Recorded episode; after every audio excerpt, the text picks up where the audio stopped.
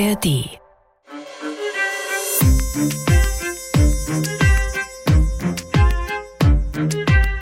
Sie hören den Podcast MDR Investigativ hinter der Recherche. In diesem Podcast sprechen wir mit JournalistInnen über ihre Recherchen, das Thema und die Erlebnisse während der Dreharbeiten. Heute geht es um Organspenden. Denn obwohl seit 2019 immer mehr Geld in Organspenden gesteckt wird, hat es im vergangenen Jahr wieder weniger Organspenden gegeben als zuvor.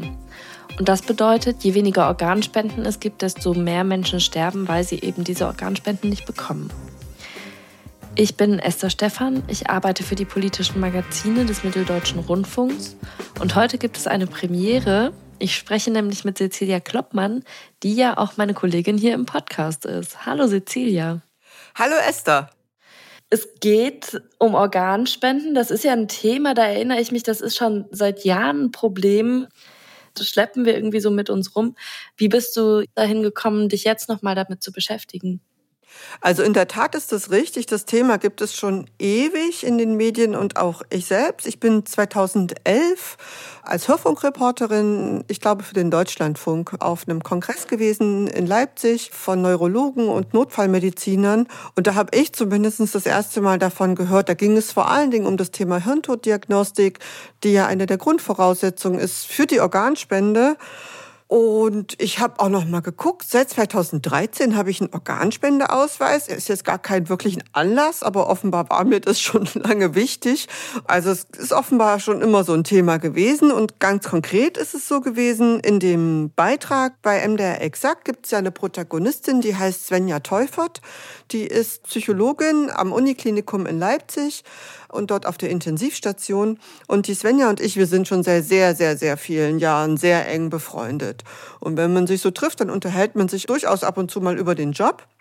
Ich finde das immer sehr spannend, was meine Freundin Svenja da so tut.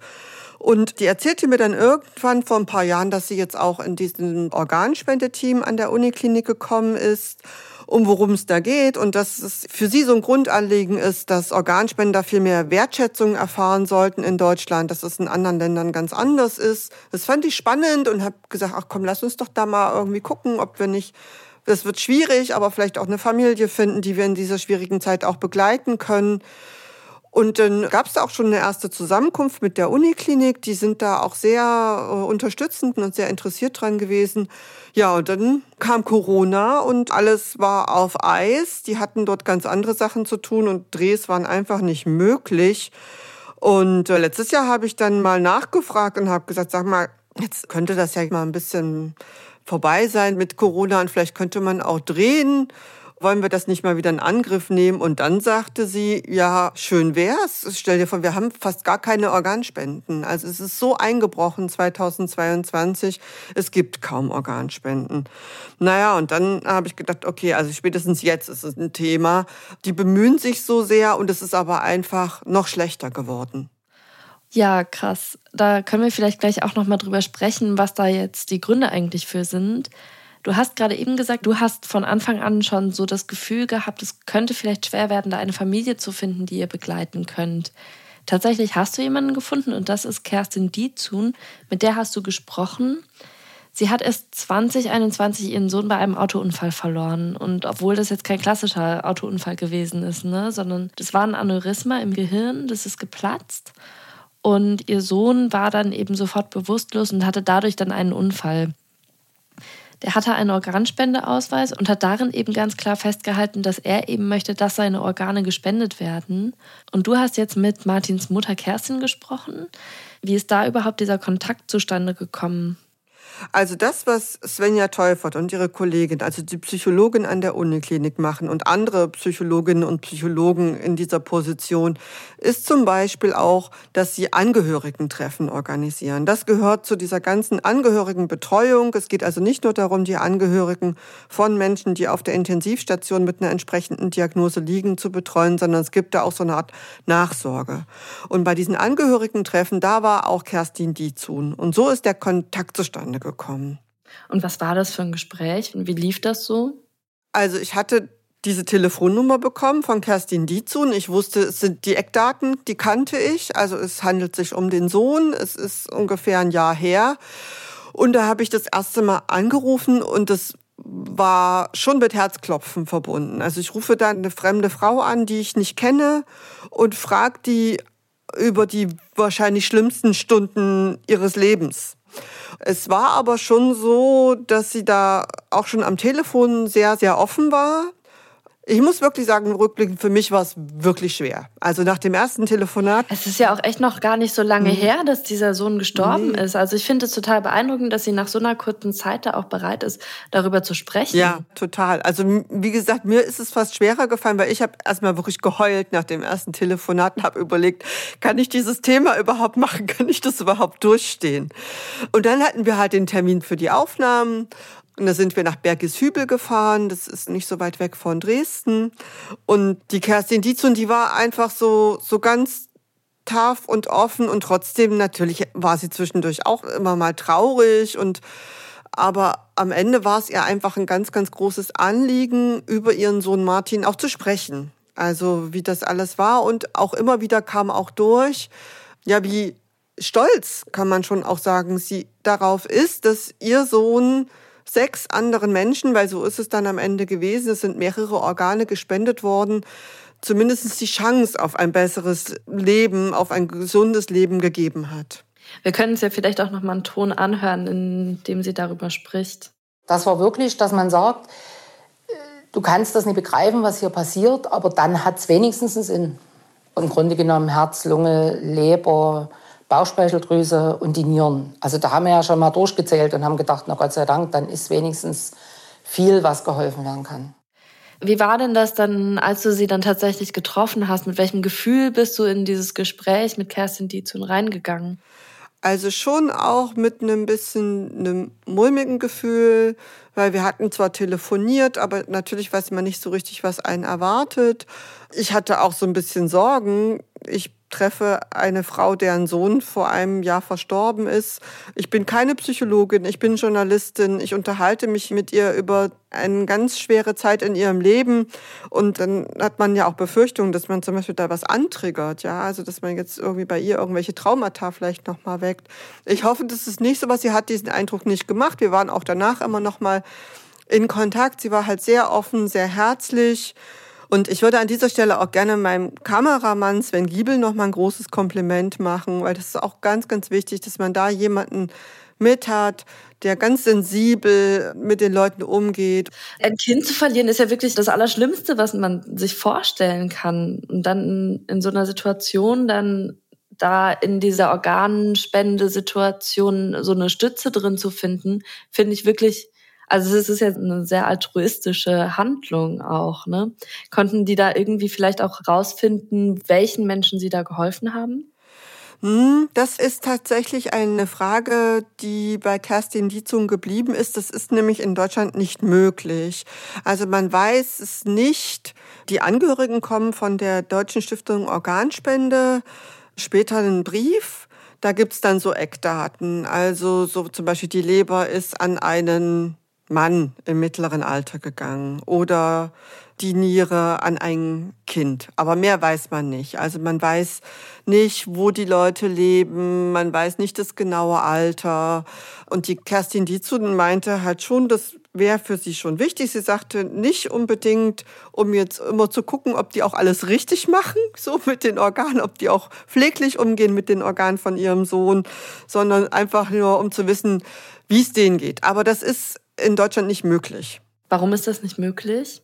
Das hat Datenschutzgründe. Mm, okay. Was es allerdings schon gibt, ist, dass die Leute, die ein Organ empfangen haben, sich dann per Brief bei den Angehörigen melden können, wenn sie das wollen. Mm, okay. Das passiert relativ selten. Man muss ja auch sagen, es sind ja immer Schwerkranke, die so ein Organ bekommen. Das heißt, die haben erstmal diese Operation, dann ändert sich ihr Leben, die müssen wieder zurückfinden ins Leben und so weiter. Es ist ja jetzt auch nicht so von heute auf morgen, du hast ein neues Herz oder eine neue Lunge und alles geht plötzlich ganz normal weiter. Ja, so ist es ja nicht. Und manchmal gibt es auch Probleme mit dem Organ. Das heißt ja auch nicht, wenn man jetzt ein Organ bekommt, dass es dann wirklich immer hundertprozentig so ist, dass der Körper das auch annimmt. Das gibt es, dass Menschen sich melden, aber das dauert oft sehr lange. Und es ist eben, glaube ich, die Ausnahme. Jetzt hast du eben gesagt, dass gerade 2022 auch nochmal die Organspenden total eingebrochen sind, dass es viel, viel weniger gibt. Wieso ist das in diesem Jahr jetzt nochmal so krass gewesen? Also das ist tatsächlich die große Frage, mit der sich in Deutschland viele Menschen rumschlagen, mit denen ich auch gesprochen habe oder Kontakt hatte, Deutsche Stiftung Organspende oder auch die Ansprechpartner an der Uniklinik in Leipzig. Denn es ist so, wenn man schaut, 2020, 2021, da waren die Zahlen in Deutschland niedrig auf dem seit Jahren niedrigen Niveau. Ja, es gab vielleicht kleinere Einbrüche. Und das liegt natürlich daran, dass es die Corona-Jahre waren, dass die Kliniken überlastet waren, dass man nicht transplantiert hat, wenn es eine Corona-Infektion gab und so weiter und so fort. Aber für diesen Einbruch 2022 gibt es nicht so richtig eine Erklärung. Abgesehen von 2022, was denn das Problem, dass wir dieses Thema Organspende jetzt schon so lange mit uns rumschleppen? Also wieso gibt es so wenig Organspenden in Deutschland? Also einfach beantwortet kann man sagen, es gibt einfach zu wenige Menschen, die sich bereit erklären, bei einem ja sehr selten vorkommenden Todesfall, also eigentlich ist es ja sehr selten, dass man überhaupt Organspender werden kann, dann auch ihre Organe an Schwerkranke zu spenden. Ne? Dafür muss man sich ja bereit erklären. Wenn man dann genauer hinguckt, dann sieht man, dass das ganz viele verschiedene Gründe hat. Lange Zeit war es so, dass man gesagt hat, wir haben zu wenig Organspendeausweise in Deutschland. Denn die Voraussetzung, dass man Organspender werden kann, ist, dass man seinen Willen möglichst schriftlich, zum Beispiel mit einem Organspendeausweis, aber auch in der Patientenverfügung oder zumindest zum Beispiel für die Familie schriftlich fixiert hat. Und das machen viel zu wenig Menschen. Es gibt Umfragen, die gibt es schon ewig, zwischen 80 und 90 Prozent der Deutschen sind der Meinung, dass Organspende eine gute Sache ist, aber irgendwie nur so knapp 40 Prozent haben das überhaupt geregelt oder haben einen Organspendeausweis. Da kommen wir dann zu diesem Problem, dass das, wie erwähnt, ist es immer noch freiwillig. Ich muss einen Organspendeausweis haben oder muss es irgendwie schriftlich fixieren. Und wenn wir über die Grenzen schauen, fast alle Länder in Europa, aber auch zum Beispiel in den USA, da ist es einfach anders geregelt. Da ist es so, dass jeder erstmal per se als Organspender gilt.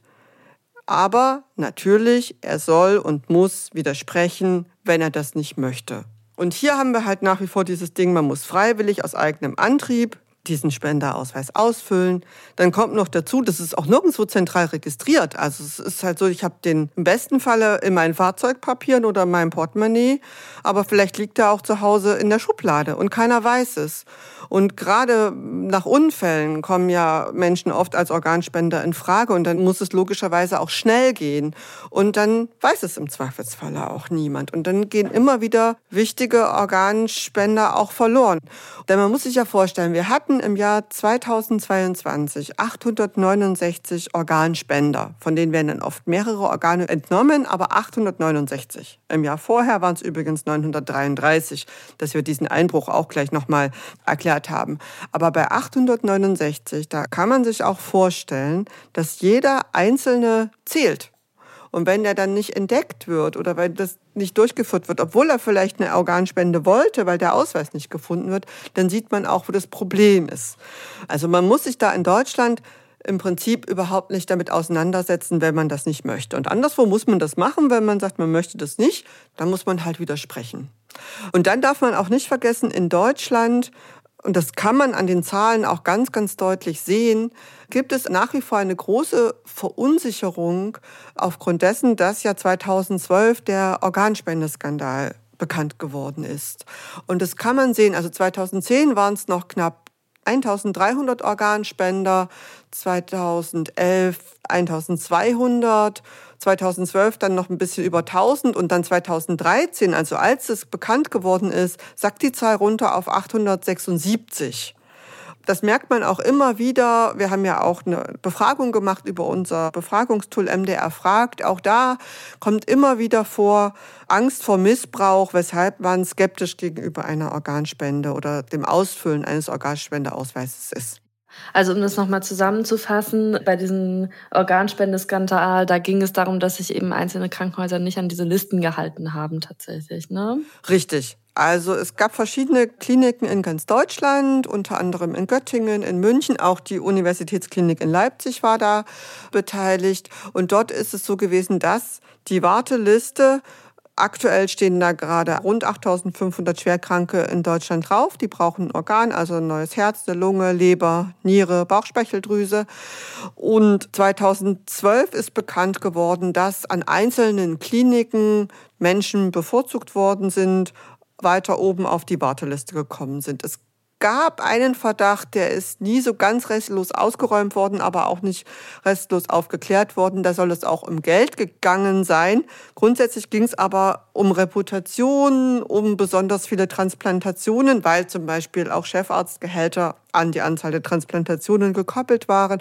Also das waren so ein bisschen die Hintergründe, ohne da jetzt ins Detail zu gehen. Und man muss natürlich auch sagen, wenn jetzt jemand auf diese Warteliste weiter nach oben kommt, heißt das ja, dass es für den, der auf der Warteliste eigentlich oben gestanden hätte und da schon lange wartet, weil er sehr schwer krank ist, unter Umständen, dass es lebensbedrohlich oder sogar zum Tod geführt hat. Das ist nicht restlos aufgeklärt worden, weil man es wahrscheinlich nicht immer so nachweisen kann, aber das ist natürlich die Konsequenz.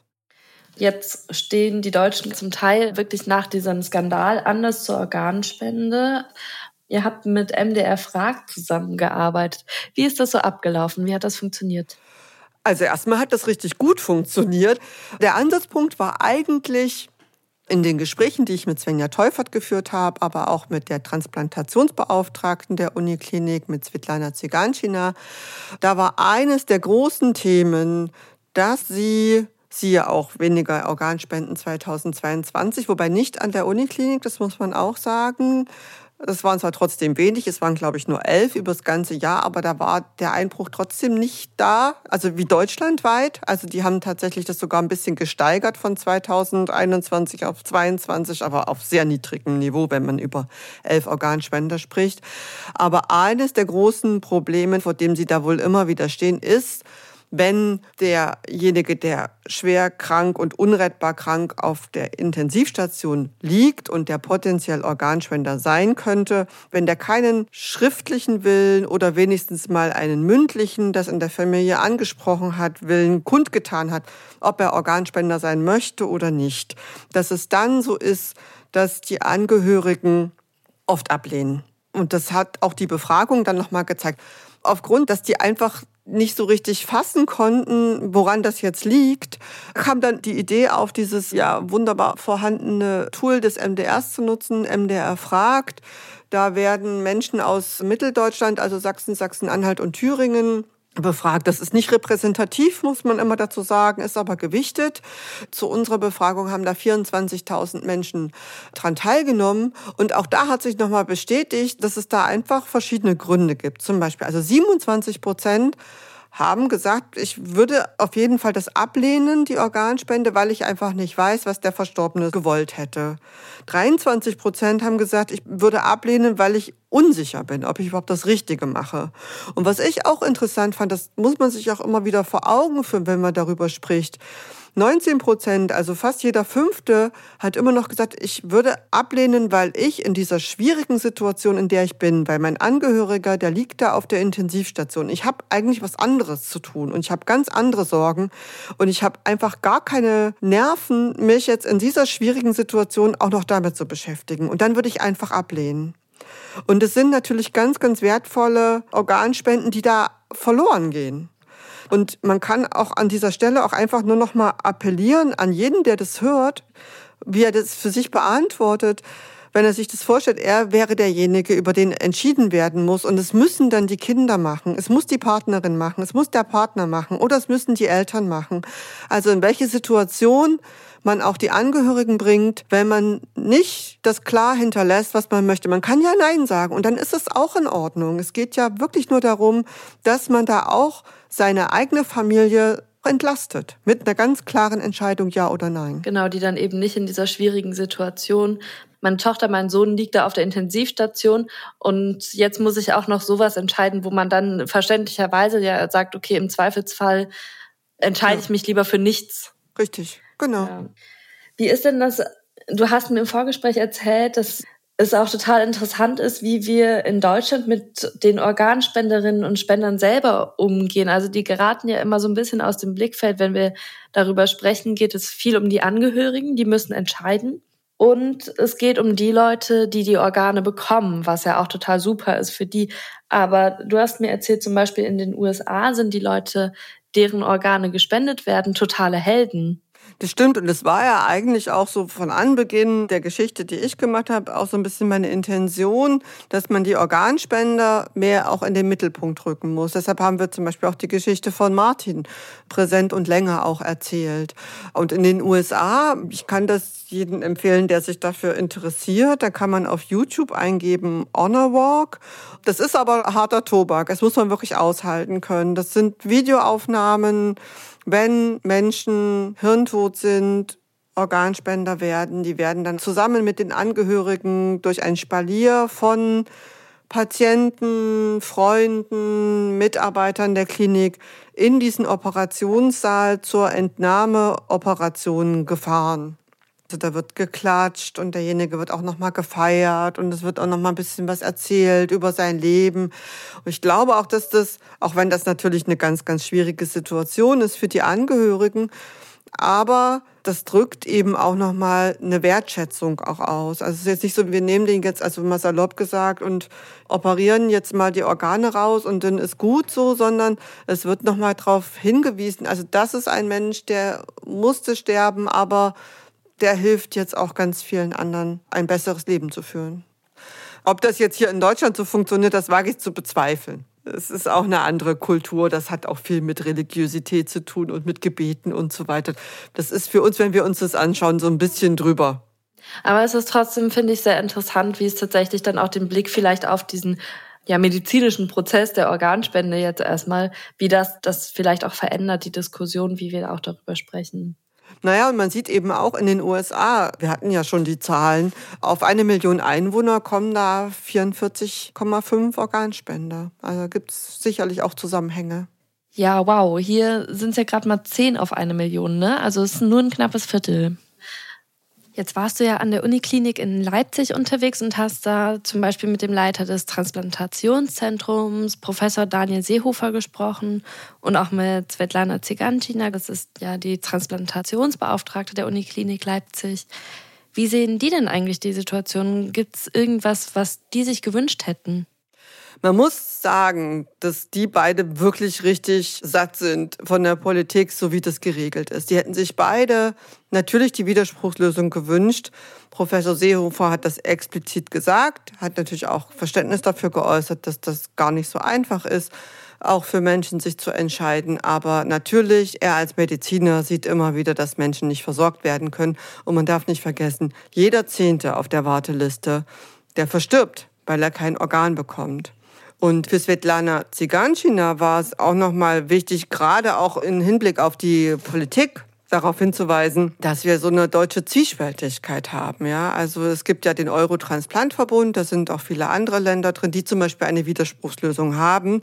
Das heißt, wir in Deutschland, wir lehnen das ab. Wir wollen das den Bürgern nicht zumuten, dass sie sich entscheiden müssen. Aber wir nehmen Organe aus Ländern, wo die Widerspruchslösung grundsätzlich ist.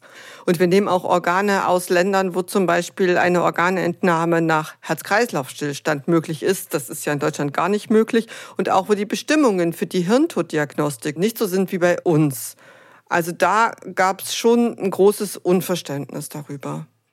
Es ist jetzt nicht so, dass politisch nichts passiert ist. Es gibt immer wieder diese Debatte, müssen wir vielleicht weg von dieser Zustimmungslösung, in der wir sagen, ich persönlich entscheide mich jetzt dafür, diesen Organspendeausweis zu nehmen und anzukreuzen, wie ich mich entscheiden möchte, hin zu einer Widerspruchslösung, in der man eben explizit sagen möchte, dass man nicht Organspenderin, Organspender sein möchte, wie es eben in vielen anderen Ländern geregelt ist. Da gibt's ja wirklich auch schon lange politische Diskussionen drum. Die hast du dir ja auch nochmal angeschaut.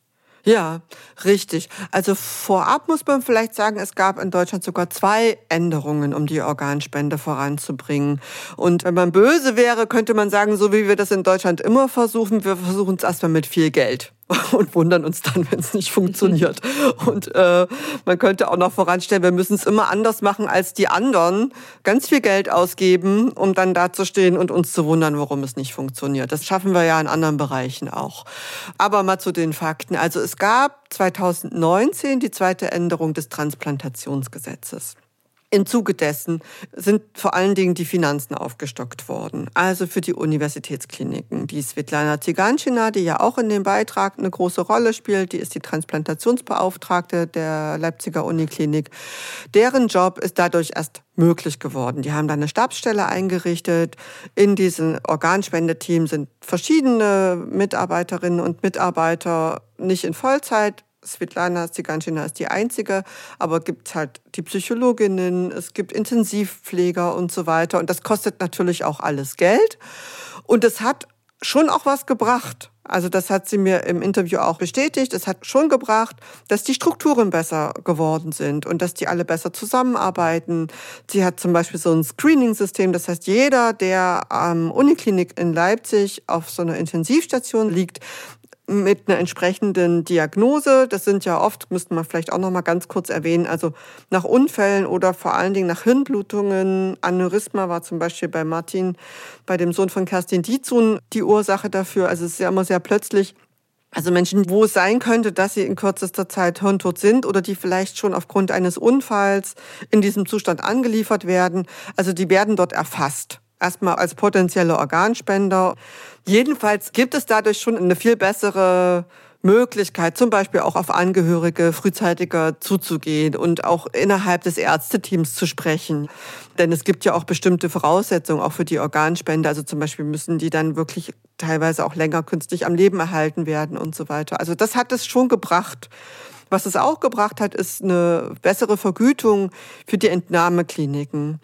Vor 2019 waren das 5.300 Euro pro Mehrorganentnahme. Jetzt sind es rund 19.000.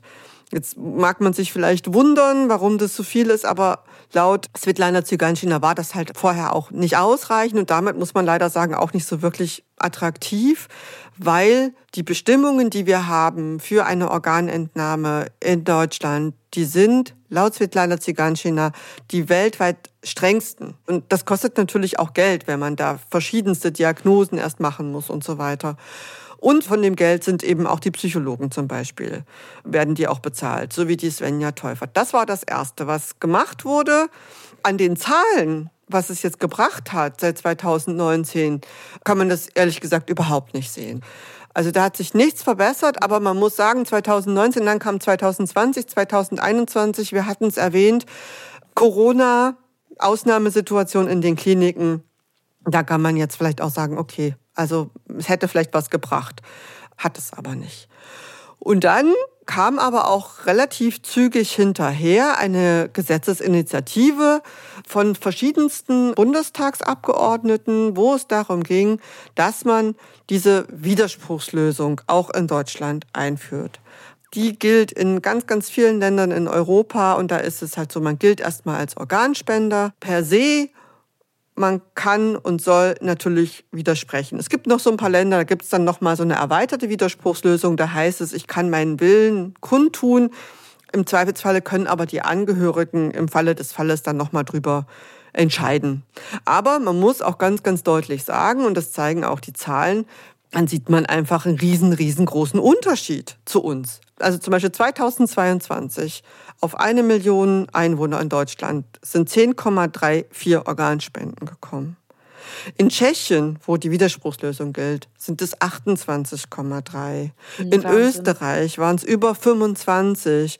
Und in Spanien zum Beispiel sind es 46 auf eine Million. Da ist die Lage wesentlich besser. Es gab auf jeden Fall eine Diskussion über diese Widerspruchslösung. Und es gab verschiedene Bundestagsabgeordnete, es waren so rund 230 aus verschiedensten Fraktionen. Also kann jetzt nicht sagen, es war jetzt irgendwie nur ein Anliegen der CDU oder der SPD. Es war, damals war ja noch Jens Spahn Gesundheitsminister, der wollte die Widerspruchslösung. Auch der jetzige Karl Lauterbach. Angela Merkel hat das unterschrieben. Auch der aktuelle FDP-Generalsekretär. Auch Hermann Otto Solms zum Beispiel von der FDP. Es gab auch viele CSU-Politiker, zum Beispiel Andreas Scheuer oder Hans-Peter Friedrich. Es gab von den Linken Gregor Gysi, Dietmar Bartsch, Sarah Wagenknecht. Ich zähle das extra so auf, weil das haben wirklich sehr, sehr viele unterschrieben, sozusagen parteienübergreifend. Außer, und jetzt kommt es, es gibt keinen einzigen Namen von den Grünen und es gibt nur einen AfD-Abgeordneten, der es unterschrieben hat. Und das ist nämlich leider auch so ein bisschen der Punkt. Es gab dann eine große Debatte 2020 im Bundestag und die AfD hatte sich sowieso von vornherein bis auf diese eine Ausnahme, also komplett gegen diese Widerspruchslösung positioniert. Die wollten im Prinzip alles so lassen, wie es ist. In dieser Debatte ist dann noch von den Grünen tatsächlich ein Abgeordneter, hatte sich dafür eingesetzt, Dieter Janicek heißt der. Der hatte zwar nicht diese Initiative unterschrieben, aber der hatte sich auch ganz klar pro Widerspruchslösung positioniert. Und deshalb erzähle ich das jetzt. Es war eben einfach bei den Grünen 2019, 2020 die Ausnahme. Also damals war es vor allen Dingen Annalena Baerbock, die war damals Parteivorsitzende zusammen mit Robert Habeck und die hatte wirklich vehement gegen die Einführung der Widerspruchslösung agiert. Es war auf jeden Fall auch damals so, dass die grüne Fraktion, das wurde mir auch bestätigt, da doch sehr einig agiert hat und die haben sich dann im Prinzip alle hinter sie gestellt und sie hatte dann einen eigenen Entwurf eingebracht und hat damit, wenn man böse sein kann, haben sie es eigentlich damit verhindert, dass sich was ändert. Aus meiner Sicht verkennt die Widerspruchsregelung, dass man nicht einfach Regelungen aus anderen Ländern auf die deutsche Situation, auf die Rechtslage und die Situation in den Krankenhäusern kopieren kann. Wem gehört der Mensch? In unseren Augen gehört er nicht dem Staat, nicht der Gesellschaft, er gehört sich selbst, ungefragt, ohne Widerspruch. Und daher bitte ich Sie um Zustimmung zur Entscheidungslösung. Ich finde, es ist wirklich leider, leider Unsinn, weil Widerspruchslösung heißt ja Widerspruchslösung, weil man widersprechen kann. Und ungefragt, das hat damit einfach gar nichts zu tun. Also es geht darum, dass wir alle mündige Bürger sind, die auch eine mündige Entscheidung treffen können. Aber man muss wirklich rückblickend nochmal sagen, die waren zwar damals die kleinste Fraktion, deshalb ist es vielleicht ein bisschen unfair mit 67 Abgeordneten, aber wenn die sich ein bisschen progressiver verhalten hätten, dadurch, dass es Befürworter und Gegner in allen Fraktionen gab, bis auf die AfD. Sie hätten wahrscheinlich dafür sorgen können, dass es eine Lösung gibt, die allen Schwerkranken hier in Deutschland besser hilft. Und was ist denn jetzt daraus geworden am Ende? Rausgekommen ist das, was wir jetzt im Moment haben. Annalena Baerbock hat dann zusammen mit Politikerinnen der Linken und der SPD einen eigenen Gesetzesentwurf eingebracht. Der nennt sich Gesetz zur Stärkung der Entscheidungsbereitschaft bei der Organspende. In Klammern erweiterte Zustimmungslösung. Das heißt, das ist das alte bisher nur wieder mit mehr Geld und mit einigen Verbesserungen, die natürlich sinnvoll sind. Unter anderem das Gesetz ist ja dann 2020 verabschiedet worden, sollte gelten ab 2022 und ab 2022 sollte tatsächlich sehr sinnvoll ein zentrales Register eingeführt werden, wo zumindest alle Spendenwilligen oder vielleicht auch die, im Detail weiß ich es nicht genau, diejenigen, die es eben nicht möchten, zentral erfasst sind. Darauf warten wir immer noch. März 2022 ist jetzt schon mal ein Jahr her. Ich hatte im Bundesgesundheitsministerium angefragt, nächstes Jahr. Nächstes Jahr wird es dann da sein. Und außerdem Geld wird ausgegeben für die Aufklärung der Bürgerinnen und Bürger, zum Beispiel in Arztpraxen im Rahmen von Erste-Hilfe-Kursen Ausweisstellen. Also muss man sich jetzt vorstellen, man holt seinen Führerschein ab oder man braucht einen neuen Pass und soll dann dort auf diesem Amt aufgeklärt werden. Ich möchte jetzt den Leuten, die da sitzen, wirklich nicht zu nahe treten. Ich kann mir auch nicht vorstellen, dass die da wirklich groß Lust drauf haben. Aber ich kann mir auch nicht vorstellen, dass ich da groß Lust drauf hätte, wenn ich dort einfach nur meinen Personalausweis abholen möchte, dass ich da mit jemandem mir völlig Fremden dieses Thema erörtern möchte. Also weiß ich nicht, ob das wirklich gut funktioniert. Und klar, ich kann zu meinem Arzt gehen, aber da muss man ja auch sagen, wir sprechen hier auch über wirklich extrem enge Kapazitäten in Arztpraxen.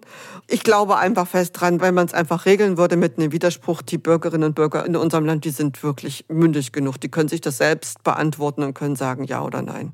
Dann läuft es vielleicht am Ende auch einfach wieder auf so einen Flyer hinaus, der dann bei den anderen in der mhm. Arztpraxis liegt. Genau so ist es. Ich hatte das auch nochmal angefragt. Also es sind natürlich dann wieder Unmengen Gelder dafür eingeplant bei den Flyern. Das waren noch im sechsstelligen Bereich. Das war jetzt nicht so viel, die da gedruckt worden sind. Aber alleine für die Arztpraxen sind dann 20 Millionen Budget für diese Beratungsleistung, die natürlich honoriert werden müssen, eingeplant. Und da fragt man sich wirklich, hätte man es nicht einfacher machen können? Wie ist es denn gesamtgesellschaftlich? Wie stehen die Deutschen mittlerweile jetzt heute zur Organspende? Und zu den politischen Lösungen, die dort im Raum stehen? Also was ich sagen kann, bei der Befragung von MDR fragt, da haben wir auch danach gefragt zur Zustimmung für eine Widerspruchslösung. Und 66 Prozent haben angegeben, sie wären für eine Widerspruchslösung. Da muss man ja auch einfach sagen, also offenbar sind zumindest die befragten Menschen in Sachsen, Sachsen-Anhalt und Thüringen da weiter als die Politik. Liebe Cecilia, ich danke dir. Ich danke dir, Esther.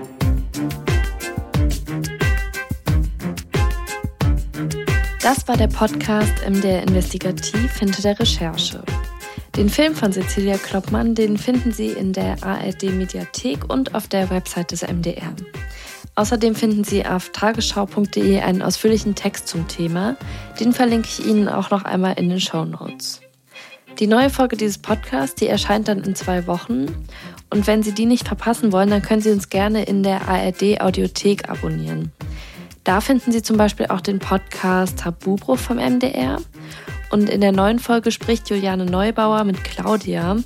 Claudia weiß schon seit sie klein ist, dass sie Depressionen hat und mit Mitte 30 geht sie dann in die Psychiatrie. Heute kämpft sie dafür, dass die Krankheit sichtbarer wird. Falls Sie mit uns in Kontakt treten wollen, dann können Sie das sehr gerne tun. Und zwar erreichen Sie uns per E-Mail unter investigativ.mdr.de. Machen Sie es gut und bleiben Sie gesund.